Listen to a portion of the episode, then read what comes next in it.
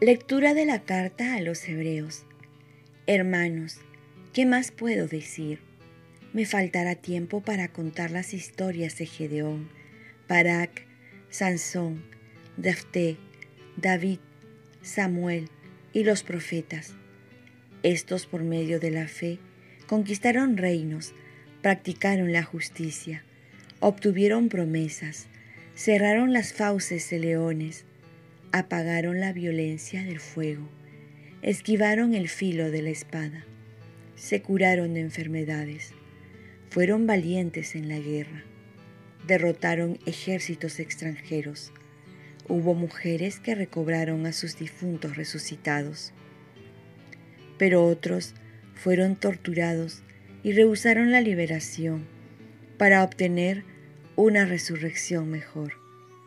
Otros pasaron por la prueba de la flagelación ignominiosa, de las cadenas y la cárcel. Los apedrearon, los destrozaron, murieron a espada, rodaron por el mundo vestidos con pieles de oveja y de cabra, faltos de todo, oprimidos, maltratados. El mundo no era digno de ellos, vagabundos por desiertos y montañas, por grutas y cavernas de la tierra. Y todos estos, aún acreditados por su fe, no consiguieron lo prometido. Dios tenía preparado algo mejor para nosotros, para que ellos no llegaran sin nosotros a la perfección. Palabra de Dios. Salmo responsorial. Sean fuertes y valientes de corazón los que esperan en el Señor. Qué bondad tan grande, Señor, reservas para tus fieles y concedes a los que a ti se acogen a la vista de todos. Sean fuertes y valientes de corazón los que esperan en el Señor. En el asilo de tu presencia los escondes de las conjuras humanas, las ocultas en tu tabernáculo, frente a las lenguas pendencieras. Sean fuertes y valientes de corazón los que esperan en el Señor. Bendito el Señor, que ha hecho por mí prodigios de misericordia en la ciudad amurallada. Sean fuertes y valientes de corazón los que esperan en el Señor. Yo decía en mi ansiedad, me has arrojado de tu vista, pero tú escuchaste mi voz suplicante cuando yo te gritaba.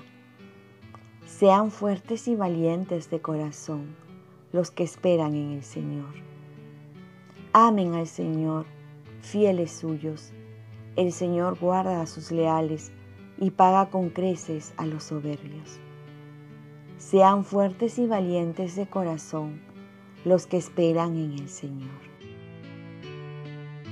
Lectura del Santo Evangelio según San Marcos. En aquel tiempo, Jesús y sus discípulos llegaron a la orilla del mar, en la región de Gerasenos.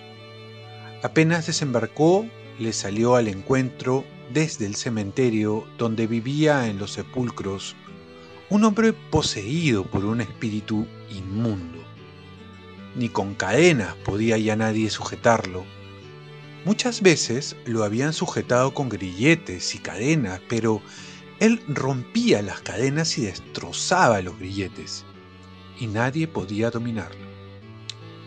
Se pasaba el día y la noche en los sepulcros y en los montes, gritando e hiriéndose con piedras.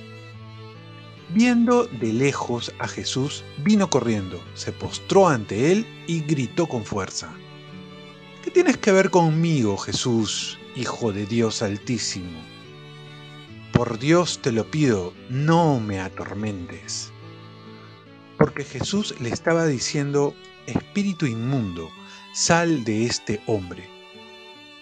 Jesús le preguntó, ¿cómo te llamas? Él respondió, me llamo Legión, porque somos muchos. Y le rogaba con insistencia que no lo expulsara de aquella región. Había cerca una gran piara de cerdos comiendo en la falda del monte. Los espíritus le rogaron, envíanos a los cerdos para que entremos en ellos. Él se lo permitió. Los espíritus inmundos salieron del hombre y se metieron en los cerdos, y la piara, unos dos mil, se precipitó al mar desde lo alto del acantilado y se ahogó en el mar. Los que cuidaban los cerdos huyeron y dieron la noticia en el pueblo y por los campos, y la gente fue a ver qué había pasado. Se acercaron a Jesús y vieron al endemoniado que había tenido la legión, sentado, vestido y en su juicio. Se quedaron espantados. Los que lo habían visto les contaron lo que había pasado al endemoniado y a los cerdos. Ellos le rogaban que se alejara de su territorio. Mientras se embarcaba, el que había estado endemoniado le pedía estar con él. Pero no se lo permitió, sino que le dijo, vete a casa con los tuyos y anúnciales lo que el Señor ha hecho contigo y que ha tenido misericordia de ti. El hombre se fue y empezó a proclamar por la Decápolis lo que Jesús había hecho con él. Todos se admiraban. Palabra del Señor. Paz y bien. Ante todo, disculpa por la tardanza, pero ya estamos nuevamente. Jesús nos devuelve la dignidad perdida por el pecado.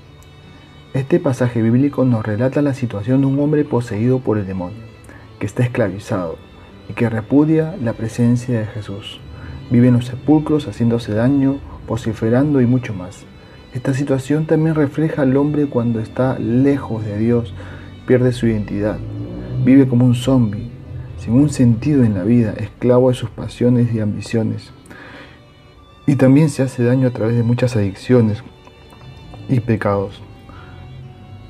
Y por un lado, hay una lucha interna en la que desea salir de esa situación, pero también quedarse. Y así vemos también la figura de Jesús que nos muestra que no solo vino a salvarnos, sino a liberarnos, a devolvernos la dignidad de Hijo de Dios.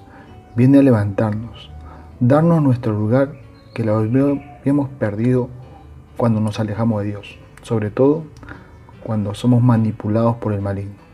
Jesús echa fuera el demonio, que son una legión, es decir, una legión constaba de 6.000 soldados. Así mm, se muestra la superioridad de Jesús sobre todo poder maligno, pues donde Él reina no puede reinar el mal. Vemos que a pesar que los mismos conciudadanos no lo ayudan, sino que ya se habían acostumbrado a verlo de esa manera, fuera de juicio. Después del encuentro con Jesús, dice el evangelista, este hombre lo encuentran sentado, vestido y en su juicio. Es decir, Jesús le devuelve la dignidad, lo reintegra a la sociedad. Este hombre ha recuperado su identidad. Ahora es un hijo de Dios realmente y va a vivir como tal. Antes no sabía quién era, pues vivía como una bestia. Ahora con Jesús, este hombre recupera su salud física y espiritual y vuelve a ser una persona y vive como tal. Al último, este hombre pide a Jesús estar con él, pero Jesús le dice que vaya a su casa y dé testimonio. Esto significa que uno no escoge su vocación, Jesús es quien decide qué vocación vamos a tener. En este caso no lo escoge para estar entre los apóstoles, pero sí lo manda como misionero, pregonero de la buena noticia y que dé testimonio. Oremos, Virgen María, ayúdame a vivir mi vocación y no perder mi dignidad. Ofrezcamos nuestro día.